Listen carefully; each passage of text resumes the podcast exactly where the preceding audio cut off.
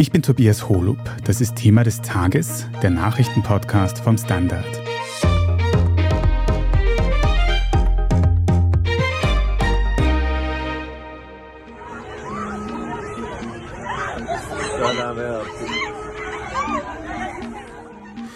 Bei einem katastrophalen Erdbeben am vergangenen Wochenende in Marokko sind mehr als 2000 Menschen ums Leben gekommen. Und die Opferzahlen dürften noch weiter steigen. Grund dafür sind instabile Gebäudestrukturen in weiten Teilen des Landes. Und dazu kommt, dass die marokkanischen Behörden internationale Hilfe nur sehr eingeschränkt zugelassen haben. Wir sprechen heute über die politischen Hintergründe dieses fatalen Erdbebens in Nordafrika und wir schauen anschließend nach Österreich und stellen die Frage, wie erdbebensichere Häuser hierzulande sind. Rainer Wandler, du berichtest für den Standard aus Spanien und wegen der geografischen Nähe in den letzten Tagen auch über dieses schlimme Erdbeben in Marokko. Kannst du uns da für den Anfang einen kurzen Überblick geben? Wie schlimm war dieses Erdbeben? Wo war das Epizentrum? Wie hoch war die Intensität? Also wenn man diese ganzen Provinzen und Präfekturen, die vom Innenministerium in Marokko angeführt werden, als mehr oder weniger betroffen, dann haben wir ein Gebiet, das ist fast so groß wie Österreich. Ne? Auch wenn dann die Weltgesundheitsorganisation erstmal nur von 300.000 direkt betroffenen Menschen berichtet, ist natürlich die Frage, wer ist direkt betroffen? Ist man direkt betroffen nur, wenn man verletzt ist? Ist man direkt betroffen, wenn das Haus eingestürzt ist? Ist man direkt betroffen, wenn das Haus unbewohnbar geworden ist? Ist man betroffen, wenn das Haus teilweise beschädigt ist? Also das ist schon eine Auslegung. Aber das Gebiet ist riesig groß, vor allem sehr viele abgelegene Täler und Dörfer im Atlasgebirge. Das Epizentrum war 72 Kilometer von Marrakesch entfernt Richtung Bergen. Das Erdbeben war auch deshalb so stark, also es war 6,8, zuerst haben sie gesagt 7, dann haben die Amerikaner haben wohl die besseren Messdaten als wir hier in Europa oder in Nordafrika und kamen dann auf 6,8, sei es drum.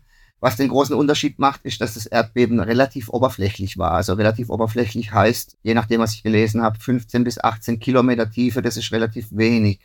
Und je weiter oben, umso verheerender natürlich dann auch die Auswirkungen, weil das ist wie, muss man sich vorstellen, wenn man so eine Bettdecke aufschüttelt. Und je dünner diese Bettdecke ist, umso schneller lässt die sich aufschütteln und umso mehr Schaden richtet es dann auch an. Mhm. Und du hast schon gesagt, 300.000 Menschen könnten betroffen sein. Die aktuellsten Zahlen, die ich gelesen habe, waren 2000 Menschen, die schon ums Leben gekommen sind und sehr viele Verletzte. Kann man schon einschätzen, wie sich das noch weiterentwickeln wird? Über 2000 mittlerweile. Also es wird ja ständig korrigiert und ständig aktualisiert, aber man muss mittlerweile von um zweieinhalbtausend ausgehen, sowohl zweieinhalbtausend Tote als auch eine ähnliche Zahl an Verletzten und davon ein sehr großer Teil schwer verletzt. Man muss auch sich natürlich anschauen, wie sind diese Bebauungen, die da eingestürzt sind, also die Gebäude. Also die letzten Bilder, die man kennt, die wir alle noch im Kopf haben, das war die Türkei. Das sind mehr oder weniger moderne Gebäude in sich zusammengebrochen. Die brechen in sich zusammen mit großen Platten, die sich verwerfen. Da entstehen dadurch auch Hohlräume, Freiräume, wo Menschen drin überleben können. In Marokko haben wir auch solche Gebäude, aber nicht nur, sondern vor allem sehr viele traditionelle Gebäude aus Ton, luftgetrockneter Lehm, Ziegel, also diese traditionelle Bauweise und zum Teil auch sehr, sehr alte Gebäude in dieser Bauweise. Und wenn die zerbrechen, dann gibt es einfach einen riesen Haufen von Trümmern, Steinen kleinerer Größe. Das heißt, die Chance, dass man da in einem Raum eingeschlossen wird, ist wesentlich geringer. Also es ist einfach wie wenn jemand einen riesen Sack mehr oder weniger großer Steine auf einem ausschüttet. Ne? Das heißt, wir müssen davon ausgehen, dass die Opferzahlen noch steigen. Vor allem auch, weil du gesagt hast, dieses Epizentrum war recht abgelegen. Das heißt, es sind sicher auch Orte betroffen, wo man nicht sofort hinkommt, oder? Es sind Orte betroffen, wo in den ersten Tagen so gut wie keine Hilfstruppen wohl hinkamen. Also was ich von Kollegen weiß, die vor Ort sind. Auch in vielen Orten sind tatsächlich die ersten, die da waren, es waren Privatinitiativen, dass man Leute wie du und ich, die in ihr Auto gestiegen sind, Wasser und sonst was reingeladen haben, was sie bei den Nachbarn gesammelt haben und einfach mal losgefahren sind, um zu sehen, wie weit sie kommen und wo sie das dann abladen. Also relativ viel Solidarität vor Ort, aber zum Teil auch unorganisiert wohl von dem, was staatliche Hilfe angeht. Ne? Mhm. Kannst du das noch ein bisschen mehr beschreiben? Wie haben die staatlichen Hilfsbergungsaktionen ausgesehen durch die Behörden? Also die Geschichte ist wohl die, es gibt Nachrichten, dass zum Beispiel in Marrakesch auf dem Hauptplatz von Marrakesch, den wir alle von den Postkarten kennen, direkt an der Medina. Da haben sich gleich nach dem Erdstoß dann Hunderte von Menschen versammelt, die einfach raus wollten aus der Altstadt, um sicher zu sein, dass ihnen nichts auf den Kopf fällt, sie im Freien sind. Und die sind wohl die ersten Ärzte vom Roten Halbmond, also vom arabischen Roten Kreuz, sind über drei Stunden nach dem Beben eingetroffen. Die Ersthilfe haben zum Großteil Ärzte bewerkstelligt, die vor Ort waren, entweder Marokkaner oder auch Leute, die Marrakesch ist sehr touristisch, die in Urlaub waren und eine ärztliche Ausbildung haben.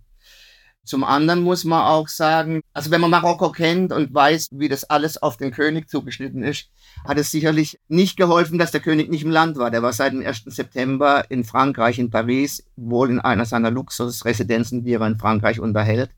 Es erste Mal, dass der König tatsächlich wieder im Land aufgetaucht ist und greifbar war über Nachrichten, dass er da ist. Das war 18 Stunden nach dem Beben und da war die erste Dringlichkeitssitzung.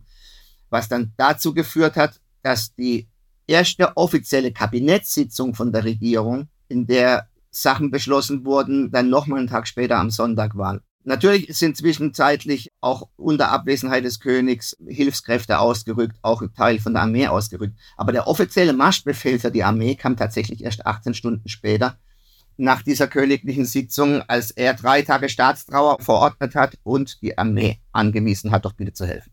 Es gab auch so gut wie nichts von Regierungsseite, außer aus dem Innenministerium, die immer sich aktualisierten Opferzahlen. Weil einfach, es traut sich in so einem Land, das so auf den Monarchen zugeschnitten ist wie Marokko, keiner dem König zuvorzukommen. Das wäre sowas fast schon wie eine Amtsanmaßung oder eine Gotteslästerung, weil der König ist natürlich auch laut Verfassung Führer aller Gläubigen. Also er hat auch dazu aufgerufen zu beten in den Moscheen. Das steht dann auch dem König zu. Mhm. Also gerade am Anfang wirklich ernste Probleme bei den behördlichen Reaktionen. Wie schaut es mit internationaler Hilfe aus? Da hat es auch einige Geschichten gegeben, dass Hilfe teilweise nicht angenommen wurde. Ja, internationale Hilfe. Ich meine, man weiß, dass bei Erdbeben die ersten 72 Stunden sind die alles Entscheidende. Ne?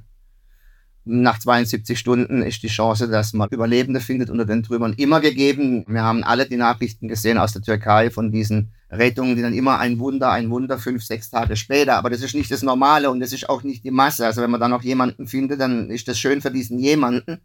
Aber es ist nicht die Hilfe, die dem breiten Teil der Verschütteten tatsächlich nützt. Nach 72 Stunden ist wirklich, das ist sehr spät.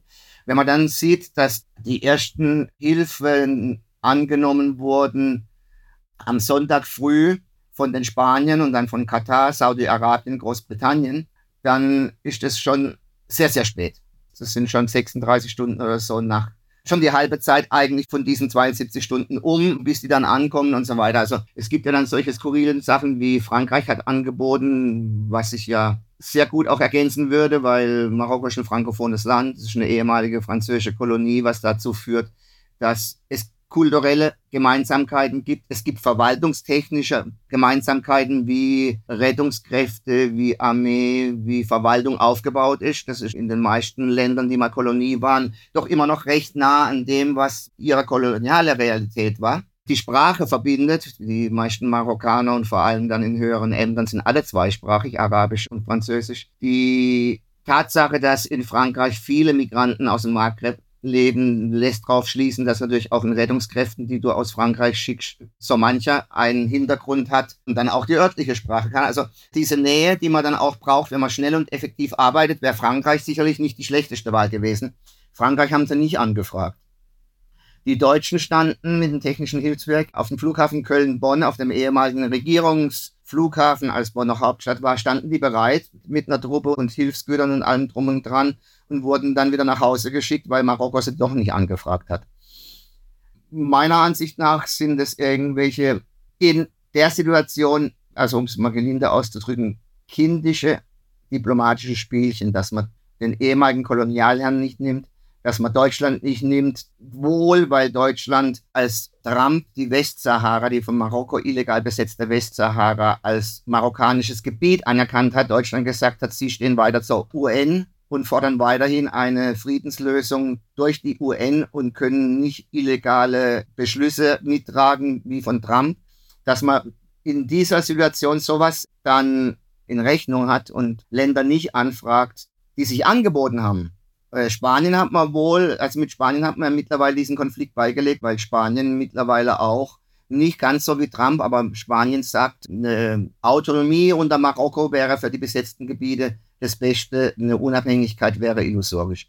Man kann da, wenn man sich jedes Land einzeln anschaut, kann man diplomatische Gründe ganz auffällig sehen, warum man die genommen hat oder nicht genommen hat. Und das ist in so einer Situation also wirklich kopffahrlässig. Wir machen eine kurze Pause und sind gleich wieder da.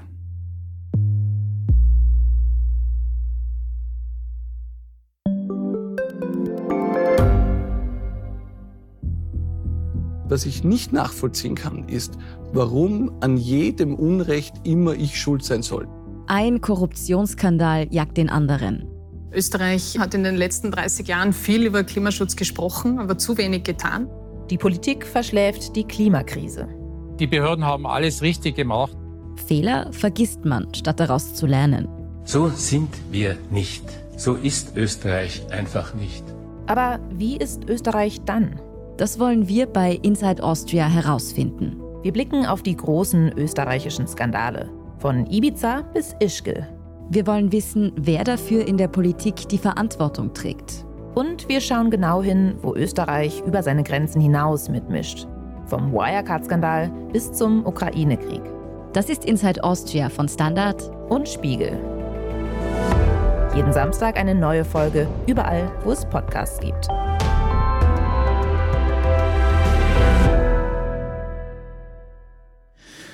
Jetzt haben wir schon gehört, dass zu den Ländern, von denen Marokko internationale Hilfe annimmt, Frankreich nicht dazu gehört. Das ist ein bisschen überraschend, weil Frankreich ja doch eine enge Verbindung zu Marokko hat. In Marokko wird auch Französisch gesprochen. Stefan Brendle, du berichtest für den Standard aus Paris in Frankreich. Kannst du diesen politischen Hintergrund, warum da eben tatsächlich von manchen Ländern keine Hilfe angenommen wird, konkret von Frankreich, noch genauer erklären für uns?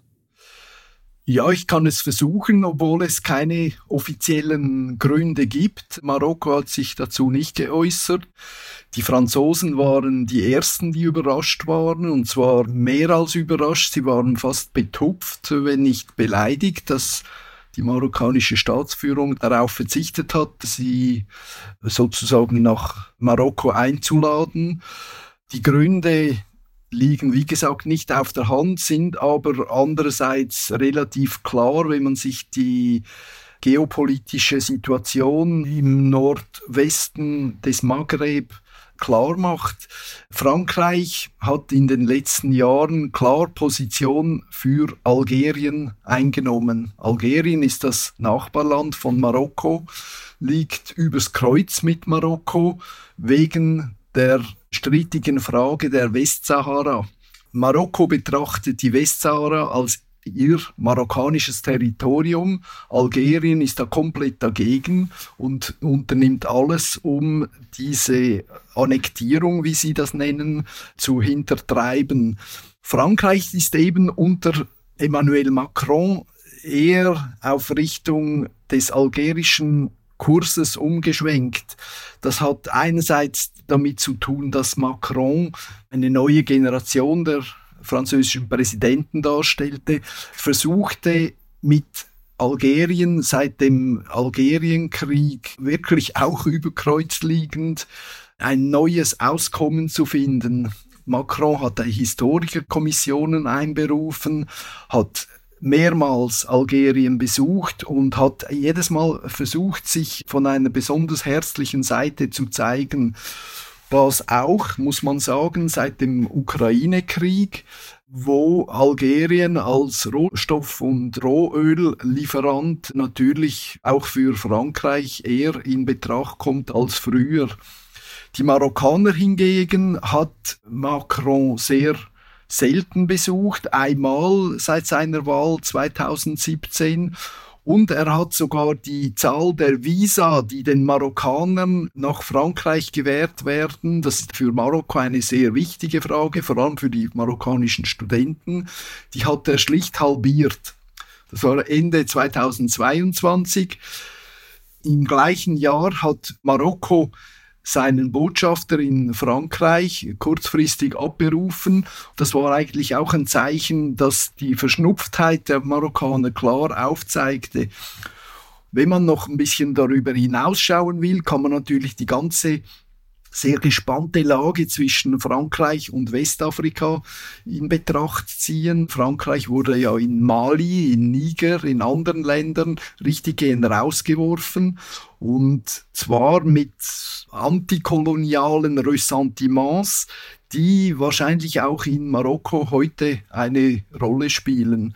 All das hat wahrscheinlich dazu geführt, dass die Franzosen, die die Marokkaner eigentlich als Brüder, als Schwestern bezeichnen, auch heute in den Medien in Paris, dass die Franzosen heute wirklich eingeschnappt sind, dass die Marokkaner darauf verzichtet haben, die französischen Brüder ihrerseits nach Marokko ins Erdbebengebiet zu holen. Aber habe ich das richtig verstanden, dass Frankreich schon Hilfe angeboten hätte und dass das wahrscheinlich auch sehr sinnvoll gewesen wäre, weil man eben auch die gleiche Sprache spricht? Also man hätte da auch gut helfen können, oder? Auf jeden Fall, Frankreich hat von Beginn weg und sehr schnell, sicher schneller als die meisten anderen Länder, seine Hilfe angeboten. Und zwar auf verschiedenster Ebene, also nicht nur auf staatlicher Ebene durch Emmanuel Macron, der am G20-Gipfel ein ganz klares Hilfsangebot ausgesprochen hatte, sondern auch auf Ebene der Gemeinden, zum Beispiel Marseille, wo viele Marokkaner ankommen, hat sofort Hilfe angeboten.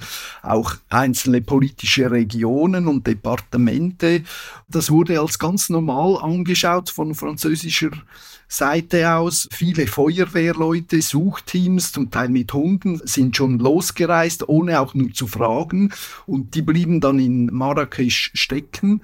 Heute hat zum Beispiel am französischen Radio ein Feuerwehrmann aus Südfrankreich erklärt, er sei jetzt in Marrakesch. Und die einzige Möglichkeit, die er gefunden habe, sei, sich einem marokkanischen Hilfsverein anzuschließen, aber eben nicht als Franzose, sondern als Marokkaner, der auch versucht, in diesem Gebiet südwestlich von Marrakesch helfend einzugreifen. Frankreich hat auch, um das noch anzufügen, 5 Millionen Euro gespendet, aber man weiß nicht, wie dieses Geld ankommen soll. Normalerweise wäre das eben auch zusammen mit den Hilfstrupps nach Marokko gelangt. Mhm.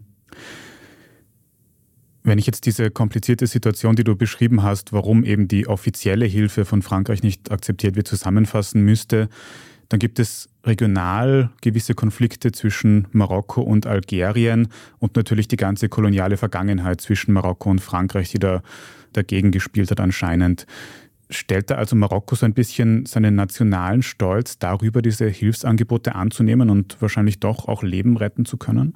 Ist das so ein großes Thema? Ist das so ein großer Schmerz anscheinend noch, gerade diese koloniale Vergangenheit?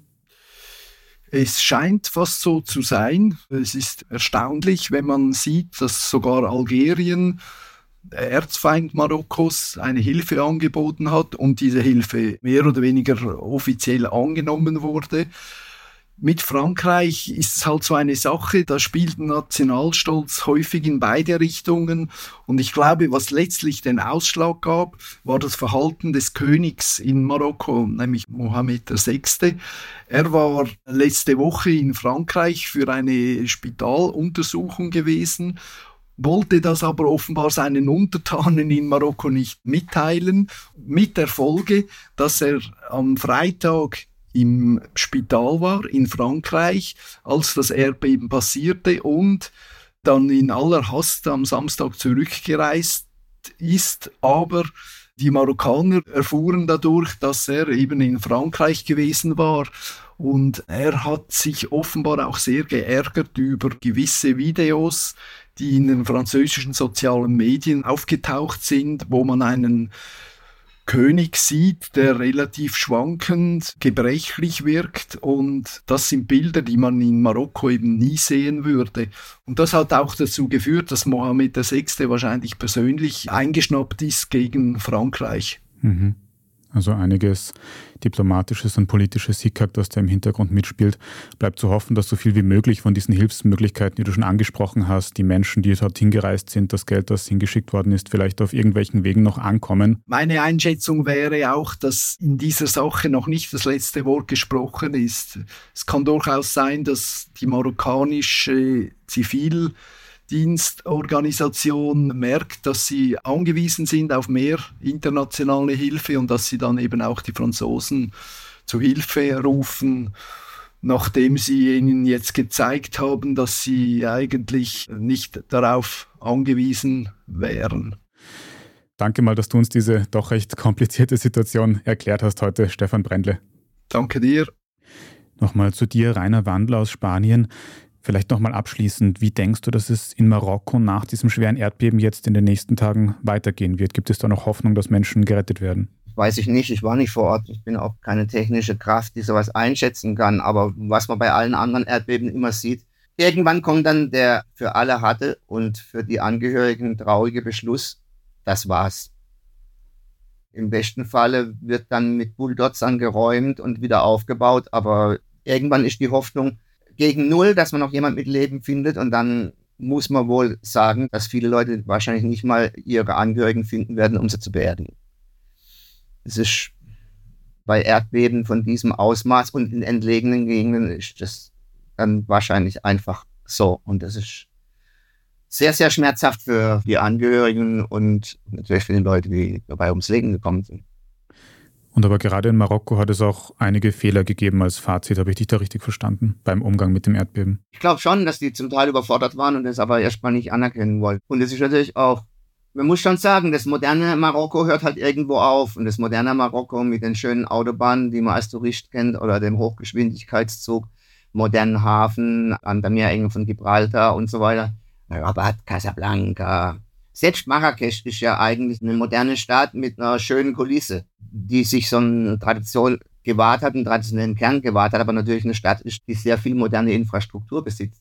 Aber es hört irgendwann auf und es hört spätestens dann auf, wenn man in die Berge kommt. Ich meine, das ist nicht weiter verwunderlich. Wir haben ja auch gesehen, wie schwierig es selbst in einem Land wie Deutschland mit den Überschwemmungen im Ahrtal oder jetzt in Österreich mit Sölden abgeschlossen von der Außenwelt, wie schwer so eine Katastrophe selbst hochmoderne europäische Länder treffen können und wie schwierig es dann wird, da wieder einen Weg in diese Dörfer zu finden. Dann kann man sich vorstellen, wie das im Atlas aussieht, der um einiges höher, um einiges zerklüfteter und um einiges dünner bewohnt ist als unsere von Skistationen übersäten Alpen. Mhm.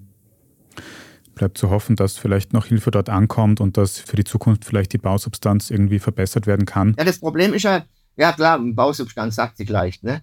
Also das sind zum Teil Gebäude, die standen da hunderte oder tausende von Jahren. Also es sind ja, wenn man so diese Moschees, die jetzt das Minarett eingestürzt ist, wenn man die Stadtmauer sieht von Marrakesch, die zum Teil beschädigt ist, das sind Gebäude, die stehen da schon ewig. Das Ding ist auch, natürlich hat Marokko immer wieder Erdbeben gehabt, aber die Gegend, wo es jetzt war, ist eigentlich gar nicht die erste auf der Liste, wenn man an Erdbebengebiete denkt. Wenn man an Erdbebengebiete denkt, dann denkt man Nordafrika und in Spanien denkt man genau da, wo die europäische und die afrikanische Platte zusammenstoßen. Und das ist Nordafrika, das ist nicht irgendwo im Atlas. Also diese Erdbeben, die es gab, wie das, was auf der Iberischen Halbinsel verheerend war, Lissabon zum Beispiel, das Erdbeben, selbst in Agadir und so, das hat alles mit diesen teutonischen Platten zu tun. Vor ein paar Jahren in Algerien, vor ein paar Jahren auch im Norden von Marokko, in Al-Usema. Aber dieses Hinterland, dieses Gebirge, dieses Atlasgebirge, ging man eigentlich nicht davon aus, dass das so also dass da mal leichte Erdbeben wegen kann, aber nicht das, was jetzt passiert ist, was das größte Erdbeben ist, was, wo sich das Land dran erinnern kann. Ne?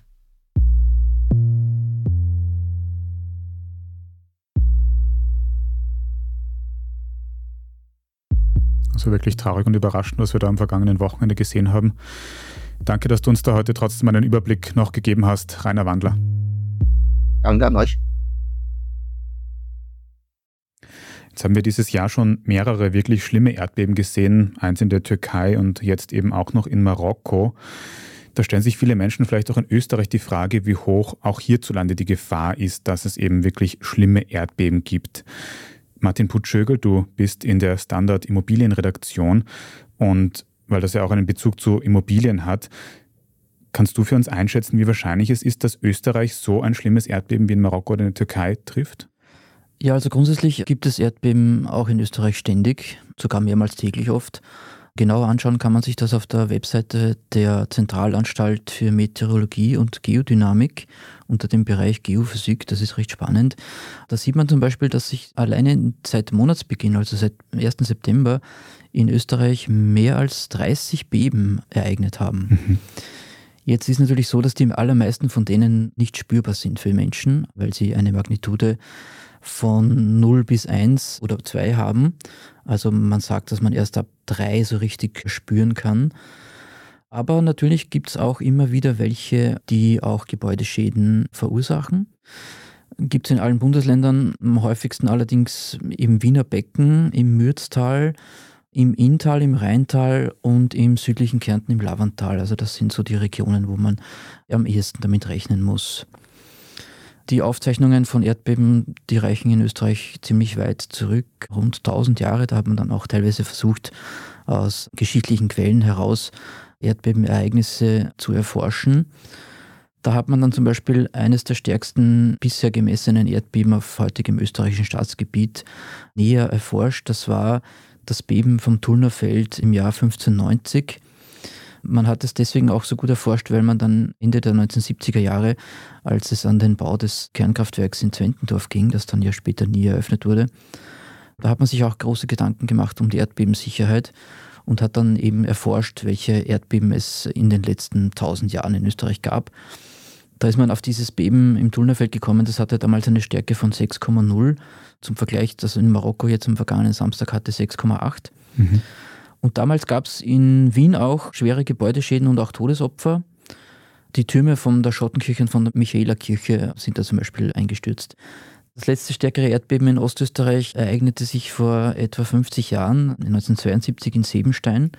Das hatte damals eine Stärke von 5,3 auf der Richterskala und da stürzten auch Gebäude in der Umgebung ein. Und in Wien ist da zum Beispiel auch an der Universität ein Teil von der Balustrade abgebrochen. Also man sieht schon, es kommt immer wieder vor und natürlich kann man es nicht ausschließen, dass es wieder stärkere Erdbeben in Österreich gibt. Jetzt haben wir aus Marokko schon gehört, dass die Bauweise der Gebäude dort wohl auch einen großen Einfluss auf die Schäden gehabt hat, die es jetzt gegeben hat. Und auch in Wien, jetzt hast du angesprochen, die Universität, auch ganz alte Kirchen. Wir haben ja auch sehr viele Altbauten hier in Wien. Sind die Gebäude in Österreich, gerade in Wien, sicher gebaut gegen Erdbeben oder könnte es da auch eben zu großen Problemen kommen, falls wieder ein größeres Erdbeben kommt? Also es gab im April 2021 mal ein stärkeres Erdbeben in Österreich. Das war damals in Neunkirchen mit einer Stärke von 4,4. Aus diesem Anlass haben wir damals mit einem Statiker gesprochen. Der hat gesagt, also bei einer Stärke von 4,4 macht er sich überhaupt keine Sorgen. Da kann man einfach sich umdrehen und weiter schlafen, hat er damals gesagt. Aber wenn es zu stärkeren Beben kommt, dann wackeln natürlich auch bei uns die Häuser. Das kann man nicht ausschließen. Jetzt ist es allerdings nicht so, dass alle Häuser in Österreich gleich gebaut werden müssen, was die Erdbebensicherheit anbelangt. Es gibt gewisse Regionen, wie ich schon vorher erwähnt habe, wo eben Erdbeben häufiger vorkommen. Man kann sich das auch auf der Website von der Zentralanstalt für Meteorologie und Geodynamik anschauen. Da gibt es einen eigenen Bereich für die Erdbebengefährdung und die sogenannte Erdbebengefährdungskarte. Und die unterteilt das ganze Land in Zonen zwischen 0 und 4 da sieht man dann zum Beispiel, dass im nördlichen Österreich, im Mühl oder im Waldviertel, da ist die Erdbebengefährdung quasi bei Null. Das ist auch die Zone Null und das geht dann immer rauf bis zur Zone 4, zum Beispiel in Wiener Neustadt oder im Mütztal.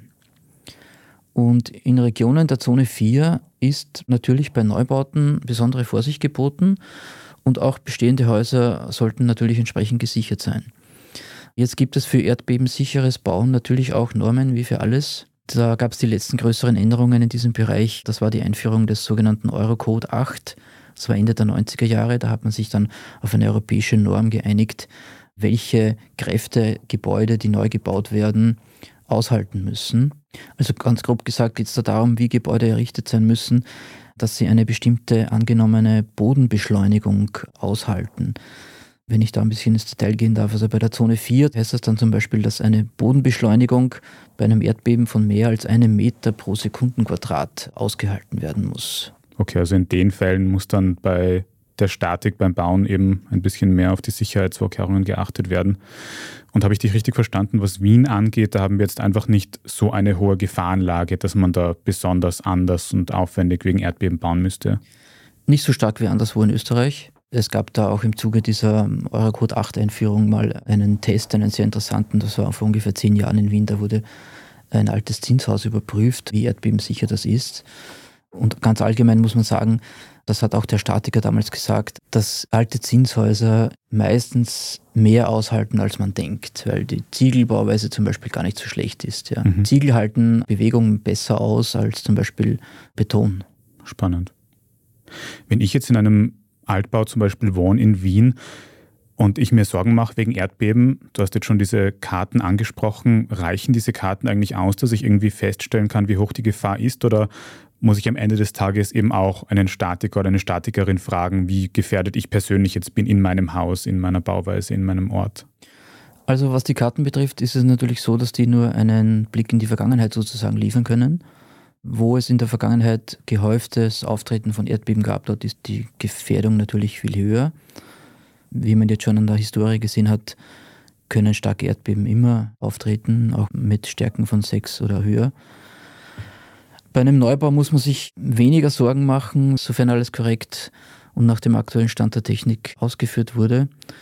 Was ältere Gebäude betrifft, zum Beispiel Gründerzeitgebäude, die erfüllen diese modernen, strengen Standards natürlich noch nicht. Aber wie schon gesagt, sind sie auch nicht so schlecht, wie man meinen könnte. Natürlich, wenn ein Gründerzeithaus aufgestockt werden soll, muss man das immer statisch alles komplett neu berechnen. Man muss manchmal auch ein Gebäude stützen mit Stahlträgern oder eine Bodenplatte neu machen. Solche Dinge sind ja alles möglich. Wer sich unsicher ist bei seinem eigenen Haus oder wer es genau wissen will, kann natürlich einen Statiker beauftragen. Der kann einen Ingenieurbefund machen, wo dann die Bauteile überprüft werden auf ihre statische Tauglichkeit. Und natürlich ist auch Leuten zu raten, die vorhaben, ein Haus zu kaufen in einer von diesen stark gefährdeten Regionen, dass man dann unbedingt beim Ankauf eine technische Überprüfung durchführen lässt von einem Statiker. Also auf jeden Fall mit Expertinnen und Experten reden. Aber gut zu wissen, dass sich da in Österreich Gedanken gemacht wird und dass es eben für die Risikogegenden auch Vorkehrungen gibt oder Vorschriften fürs Bauen. Danke, dass du uns da einen Überblick gegeben hast heute, Martin Putschögel. Gerne. Wir machen jetzt dann gleich noch weiter mit unserer Meldungsübersicht und sprechen unter anderem über den Besuch des nordkoreanischen Machthabers in Russland und über den sogenannten Hitler-Käfer.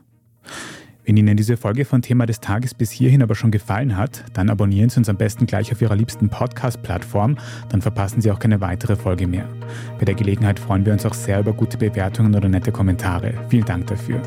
Wir sind gleich wieder da.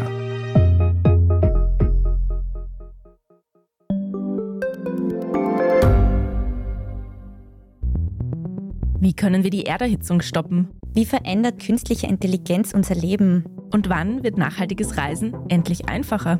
Um diese und viele weitere Themen geht es im Podcast Edition Zukunft und Edition Zukunft Klimafragen. Ich bin Alicia Prager. Und ich bin Julia Beirer.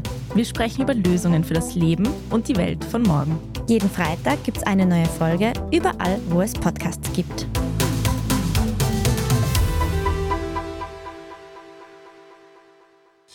Hier ist, was Sie heute sonst noch wissen müssen. Erstens, der nordkoreanische Machthaber Kim Jong-un soll sich gerade auf dem Weg nach Russland befinden. Das berichten Medien in Südkorea. Schon seit längerem wird über ein Gespräch mit dem russischen Präsidenten Wladimir Putin spekuliert. Davon soll sich Putin die Lieferung von Artillerie- und Luftabwehrwaffen erhoffen. Nordkorea braucht im Gegenzug Technologieprodukte, um Raketen und Atom-U-Boote auszustatten. Wann genau das Treffen stattfindet, ist noch nicht klar. Kim Jong-un ist allerdings dafür bekannt, ausschließlich in einem gepanzerten Zug zu verreisen. Deswegen könnte die Anreise noch etwas dauern. Zweitens, der Präsident des spanischen Fußballverbandes, Luis Rubiales, ist von seinem Amt zurückgetreten. Rubiales war wochenlang in den internationalen Schlagzeilen, weil er die spanische Fußballerin Jenny Hermoso nach deren WM-Triumph auf den Mund geküsst hatte. Rubiales bezeichnet das bis heute als einvernehmlich. Hermoso selbst hat aber klargestellt, dass das nicht so war und mittlerweile auch Klage eingereicht. Rubiales wurde daraufhin vom Fußball-Weltverband zeitweise suspendiert und nun ist er wegen des immer weiter steigenden Drucks von allen Ämtern zurückgetreten. Und drittens, Hitler und Mussolini. Diese beiden Namen einten nicht nur die Vergangenheit als faschistische Diktatoren, sondern auch die Tatsache, dass sie als umstrittene Namen in der Tierwelt herhalten. Denn nach Adolf Hitler wurde etwa der winzige blinde Käfer Anophthalmus hitleri benannt. Der Entdecker wollte damit in den 1930er Jahren dem Nazi-Diktator seine Verehrung ausdrücken. Heute ist der Käfer vom Aussterben bedroht, weil Neonazis ihn als NS-Devotionalie sammeln. Ein Teil der Wissenschaftswelt fordert deswegen, umstrittene Tiernamen im Nachhinein zu ändern. Die zuständige Kommission sagt aber, dass das in der zoologischen Literatur für zu große Verwirrung sorgen würde, weil zum Beispiel der Hitlerkäfer oder auch der sogenannte Mussolini-Falter seit Jahrzehnten unter diesen Namen zitiert worden sind. Etwas abschauen können sich die ZoologInnen bei den BotanikerInnen, denn Pflanzen, Algen, Pilze und so weiter werden unabhängig von den Tieren benannt und in diesem Bereich steht die Aufarbeitung von problematischen Namen beim nächsten Weltkongress ganz oben auf der Liste. Mehr dazu und alles weitere zum aktuellen Weltgeschehen können Sie auf der Standard.at nachlesen. Falls Sie jetzt noch nicht genug von Standard Podcasts haben, dann habe ich einen Hörtipp für Sie. In unserem Schwesterpodcast Edition Zukunft Klimafragen geht es in der neuen Folge um das Thema Lebensmittelverschwendung. Da wurden die GründerInnen der Firma Unverschwendet interviewt und dazu befragt, warum wir so viele Lebensmittel wegwerfen und was dagegen getan werden kann. Edition Zukunft Klimafragen hören Sie überall, wo es Podcasts gibt. Falls Sie dem Standard Podcast Team irgendetwas sagen möchten, dann schicken Sie gerne eine Mail an podcast.derstandard.at. Und wenn Sie unsere journalistische Arbeit unterstützen möchten, dann geht das zum Beispiel, indem Sie ein Standard-Abo abschließen. Das geht sowohl für die Zeitung als auch für die Website. Oder wenn Sie Thema des Tages über Apple Podcasts hören, dann kann man dort für ein Premium-Abo zahlen und Sie in Zukunft ohne Werbung hören und sehr unterstützen. Also vielen Dank dafür. Ich bin Tobias Holub und an dieser Folge haben außerdem Antonia Raut und Scholt Wilhelm mitgearbeitet. Vielen Dank fürs Zuhören und bis zum nächsten Mal.